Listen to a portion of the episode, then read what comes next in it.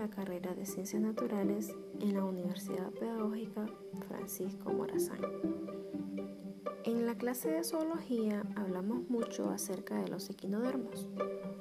Estos son animales metazoos marinos que presentan un dermatoesqueleto con gránulos calcáreos dispersos o placas calcáreas yuxtapuestas.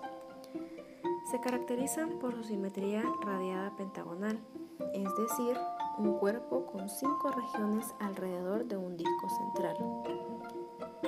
Los especialistas afirman que existen unas 7.000 especies en la actualidad que se suman a otras 13.000 ya extintas.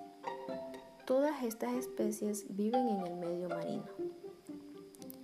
Existen cinco clases: crinoideos, asteroideos, ofiuroideos, equinoideos y holoturoideos.